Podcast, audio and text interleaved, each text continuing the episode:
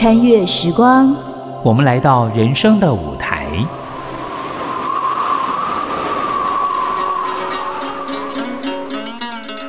粉墨登场，是你是我是他。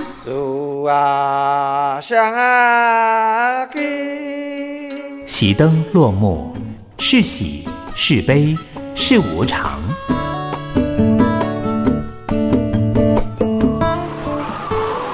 一转身，过去；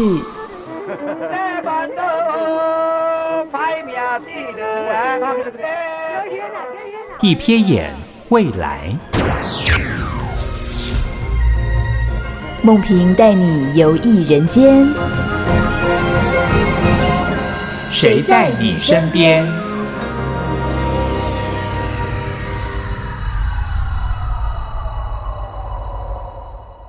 听众朋友您好，欢迎收听今天的《谁在你身边》，我是梦萍。喜欢舞台剧或喜欢表演艺术的朋友，对于《暗恋桃花源》这一出舞台剧，应该印象都非常的深刻。这出戏在一九八六年首演之后呢，造成轰动，一直到现在，大家提起这个舞台剧，都觉得，哎呀，真是太经典了，太好看了。从一九八六年到现在啊，已经演出了好多次。那不知道大家会不会想说，在这个戏里面的两位男女主角，他们在四十年没有相见的过程里面是怎么样过生活的？不知道你有没有想过这件事情？好，有人想到了，当然就是我们表演工作坊的赖声川老师，所以他有一部新作叫做《江云之间》。讲的就是在这出戏里面，江滨柳和云之凡这四十年没有相见的过程里面，他们过着怎么样的人生？我听了觉得非常的好奇，然后我也很想知道这出戏到底要怎么样去演绎。今天很高兴在我们的节目里面来到了两位大来宾，就是这出戏的演员肖爱。肖爱你好，梦萍你好，各位听众朋友们大家好，我是肖爱。还有我们另外一位演员是赖凡云，凡云你好。主持人好，听众朋友大家好啊！我今天看到两位来，非常的高兴啊！因为一位肖爱，嗯，刚刚在上节目之前，我跟他讲，他真的是我的偶像，超级偶像。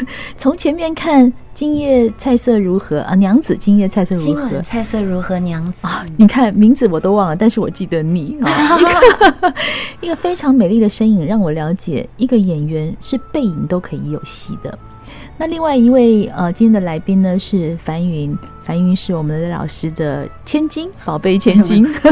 而且为什么特别？就是因为其实从《暗恋桃花源》的撰写开始，那个时候樊云就是在剧场里面打滚了。那时候很小，才三岁四岁，在五岁吧。所以这出戏就是对我来说是。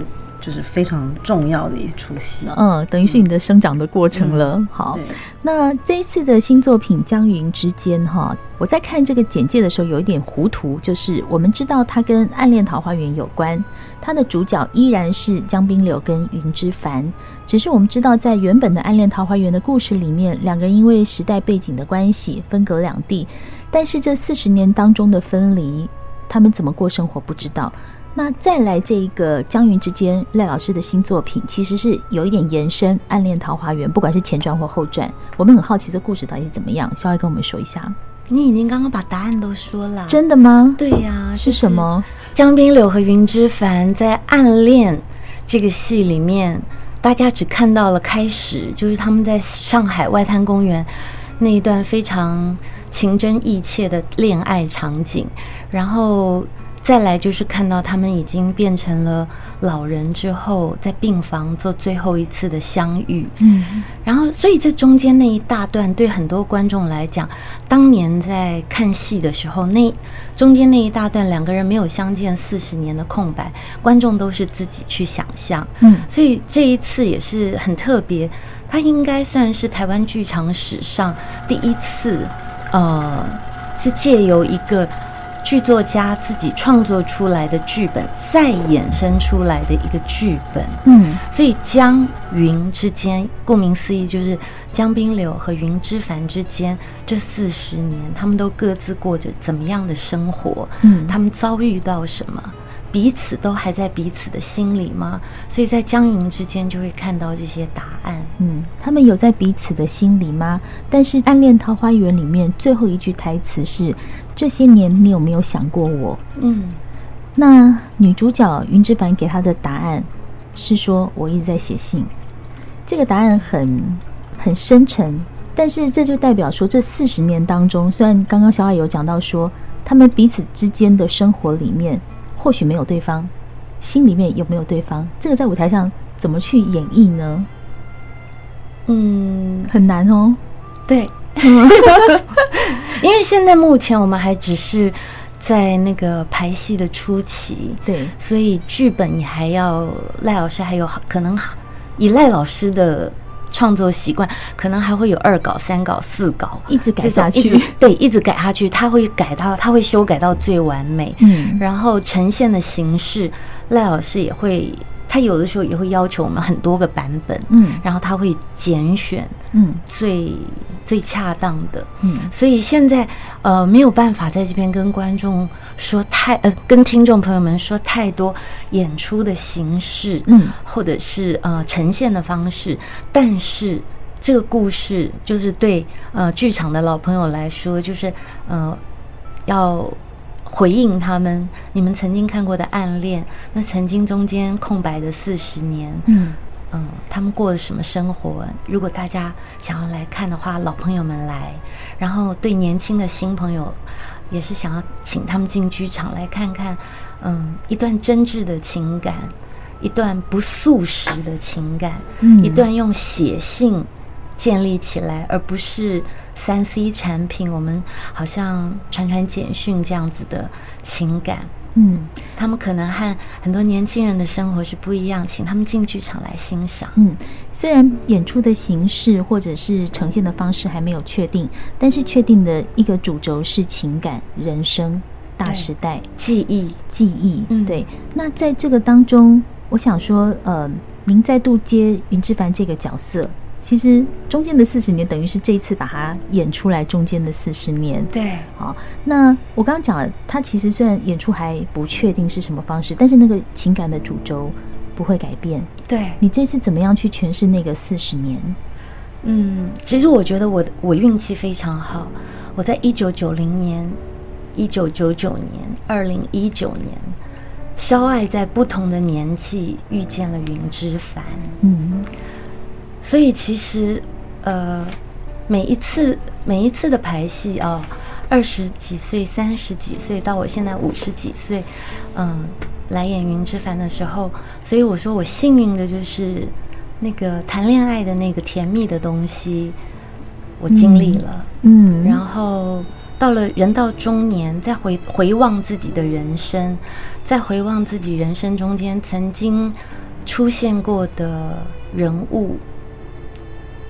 内心的那种不胜唏嘘，我现在都体会了。嗯嗯，但在我年轻的时候演老年那场戏，就有点硬着头皮演，因为不晓得老年人见到面会干嘛，你知道？嗯，就是硬着头皮演。然后当但是当时赖老师跟我说：“哦，你演的很好。”但是前年当我在排之后，其实我非常感谢。有一天排完戏之后，赖老师就走到我旁边来跟我说。你是云之凡，嗯，他就这样给了我一句话，就再也没有给过我任何笔记。然后我就晓得啊，我做到了，嗯，我做到，我把林云之凡的那个灵魂，已经让他真的让那个灵魂真的活了。那现在再回到江云之间这四十年的话，我想我就是把我这三次演云之凡做的演员功课。自己把它拿出来看，然后把它拿出来利用。我觉得回到了一个圆的完美，就是说，当你在三十岁、四十岁、五十岁都去诠释这个角色的时候，三十岁去诠释七十岁的女人遇到当年的情人的感觉，跟你五十岁再去诠释我已经老了去看到当年的情人，而且中间隔了四十年没有见面，嗯，那个感动跟感觉。一定是完全不一样的。对，年轻的时候我们遇到一些事情，嗯、那个情绪的起伏可能会比较大，好开心啊，嗯、好生气啊，嗯、好悲伤啊。可是我自己现在到这个年纪，就是我不太会再被外在的东西影响我的情绪，我内在也许起伏有起伏，嗯、可是我的表现已经。应该说，我成熟了。嗯，哦，我知道那种外在的那个东西已经嗯，我不需要用那个去辅助来说明，嗯，我我此刻的感受，因为我的感受我知道，所以可能我一直都是很很冷冷静的，很安定的。嗯、那么套用在各个角色上面，他经历了些什么？他遭遇了些什么？他对于人生有没有疑问？嗯嗯、呃，会问人生为什么要这样对我？生命到底给了我什么？我觉得我会用我现在的年纪，给出一个表演的方式，不只是不惑、知天命、耳顺，全部都在里面，对对不对？好，其实呃，刚刚肖爱有特别提到说，在这个江云之间有诠释了一段有关于不是素食的爱情，嗯，因为这四十年没有见面，他们是靠着信件的往来，对，当然这个信件。不见得或没有寄到对方的手里，这边我们保留一个关子，好让听众、观众朋友进去看。但是当你在写这个信，当云之凡或者是江碧龙他们在写这个信的时候，当时他们并不知道可不可以送到对方的手里。对，这个事情是在现代的年轻人里面应该是没有办法体会的。对，因为现在大家都 Line 啊，啊，Facebook 很容易，他们也不会是找不到对方的状况，找不到就没了，放弃。因为我们有太多手边的朋友，在这里面就有一个很深的比较，就是说，当两个人的感情只能用信件的往来，那他写的时候其实并并没有办法知道是要送给对方，或者他根本就知道送不到。嗯，所以这个部分想要跟观众表达的是些什么？嗯，其实主要借由书写信件的这个呃方式，带出这两个人。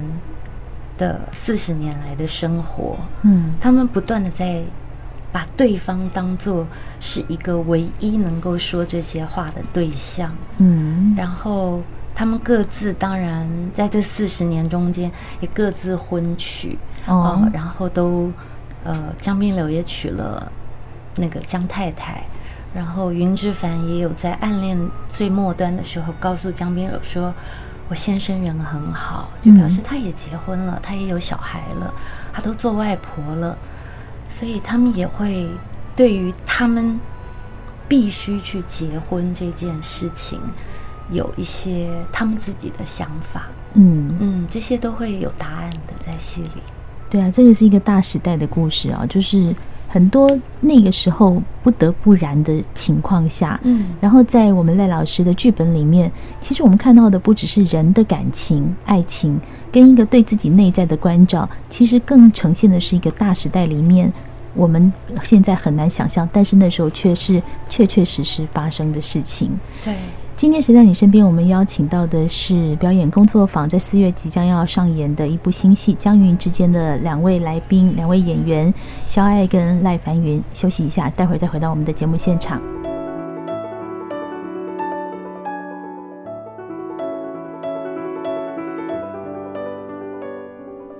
刚才我们跟肖艾聊了很多啊，关于在这个新戏《江云之间》，她将要饰演女主角云之凡啊，就是延续一个四十年的故事。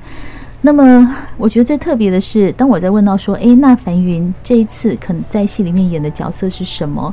嗯，他们跟我说还不知道诶，我就想说，诶，啊，这是什么状况？不是演员都应该先知道吗？这当然是我们外行人的角色来看，说，嗯啊，不是应该都知道吗？或者是导演在写的时候就会觉得这个是谁的角色，大概是这样。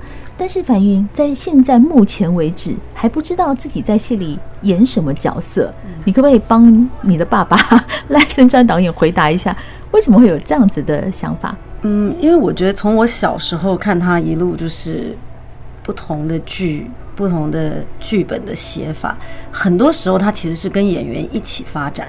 嗯，所以有的时候当演员在排练室最开始。排练的时候，他演员是真的不知道。我我也是这样从小看到大，我才习惯哦，原来是可以这样子。就是说，演员他不知道他自己的角色是什么，可是他会跟着这个戏一起成长，然后就会发展出一个他这个演员合适的角色。嗯，那我觉得有有一部分江云之间，可能他也是在尝试用这个方式让旁边的角色能够自己长出来。嗯，所以说他就是用。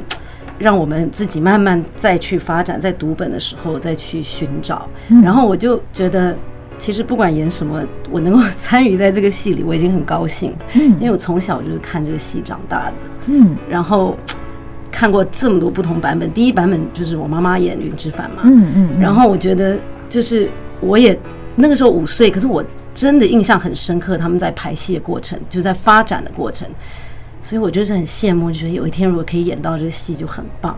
然后我就演过护士的角色，演了很多场。然后我就很希望自己能够有一天可以演《暗恋桃花源》里头的一个陌生女子的角色，但从来都轮不到我，所以 有点可惜。赖导演喊话，在喊话，对对对，女儿在跟你喊话了，赖导演。可是江云之间，我是觉得我们现在既然看过剧本，虽然还是在。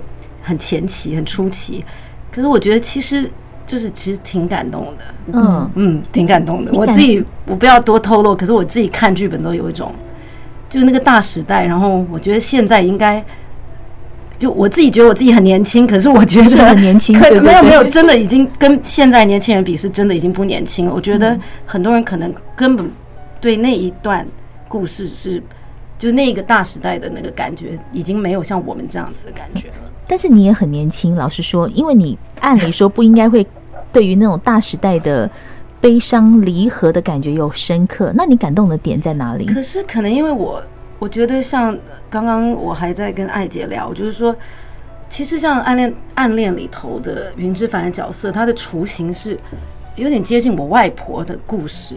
对，就是我妈妈在发展那个角色，所以我觉得他很贴近我，就是非常就从小听到大的故事，从。外婆的口中，从家人的口中都是听，反正我就觉得那个东西是跟我很接近。然后他们的就是妈妈的时代、婆婆的时代，嗯，那个年代就还是很很贴近我们吧。嗯，我觉得对我来讲，那我会很希望我的小孩或者是下一代的，就是还是可以听到这些故事。嗯，所以爸爸在创作这个剧本，你会觉得感动，是因为把前面那个历史延续下来，然后让你希望看到。下一代的人也能够去感受到那个大时代里面很真挚的一种情感吗？对，就是不管是那个时代里头发生的所有的恩怨情仇，或者是情感，我觉得那个时代里头的人，他就是活生生的人。嗯嗯嗯。然后我觉得其实这些故事就是应该要被延续下去。我觉得樊云讲一点很重要，就是说这些故事真的都是真实的活生生的人。发生的事情，就算过去了，那个并不会被消灭，并不会消失，而是这种感觉可以更久、更真的延续下来。嗯，所以在创作这个剧本的中间，其实你应该是看得很多、很密切的这个过程里面。对，那你在呃这个目前还不知道角色的里面，有没有特别觉得，诶，哪几个我很想尝试那种感觉？喊话喊话 快！其实我觉得那一天的，就是这个是我就是私人的情感，就是突然觉得江太太的角色好有趣哦。嗯嗯，但是我觉得我是绝对不，因为根本就是台语就已经不行了，所以就江太太的角色有趣在哪里？我觉得她就是代表了一个就人的情感面来讲，就是她其实真的在她的世界里，她真的认为她。付出，然后他也不明白这个男人每天在忧愁什么。嗯，就是那个东西，我觉得好，反正我我是觉得很有趣，就是很有发展的空间这样子。我也觉得他非常有趣，嗯，因为在最后一幕他出现是一个本省太太的打扮。但是他跟这个江滨柳的落差感，其实你一看是看得出来的，就是两个人并不是在同一个背景长大的。嗯，好，那种落差感指的是并不是同一个背景，但是不同背景长大，然后他们生活在一起，成为夫妻。江太太还是在背后支持他，即便最后他去看了他以前的情人，他还是默默的转身就走，并没有说什么话。每一个人有他一个故事。那在这个剧本里面，我相信赖老师每一个角色。也都会去刻画那种，哎，你没有很深的表现，没有太浓的情感，但是你可以从一个转身或一个背影去看到他可能承受的一些什么故事。我爸爸常常会提到一个，就是说他们在发展最后一段江滨柳跟云之凡重逢的时候，然后他常常会跟呃别人在聊的时候，就说他每一次呃就是他在呃发展那一段的时候，他给的唯一的一个。笔记，就是说你们都不可以哭。对，嗯，给这个笔记哦，所以不可以哭。哦，真的吗？就是当时在发展那些台词的时候，最开始的时候，然后说你们发展台词的时候都不可以哭。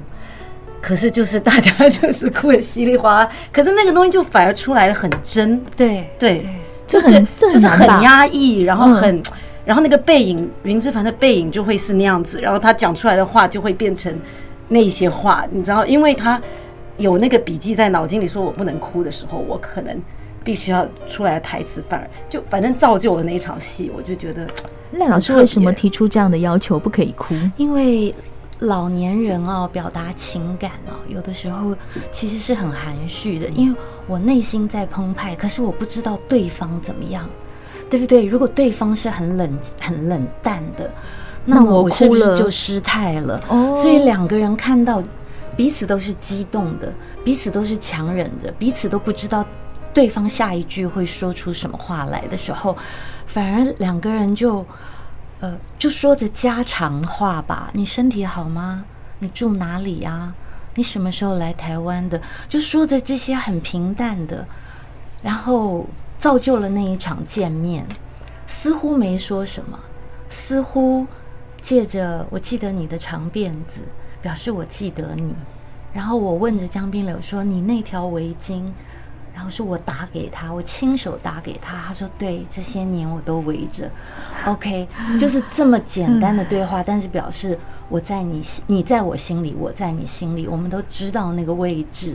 可是各有家事，是不可以越逾矩的。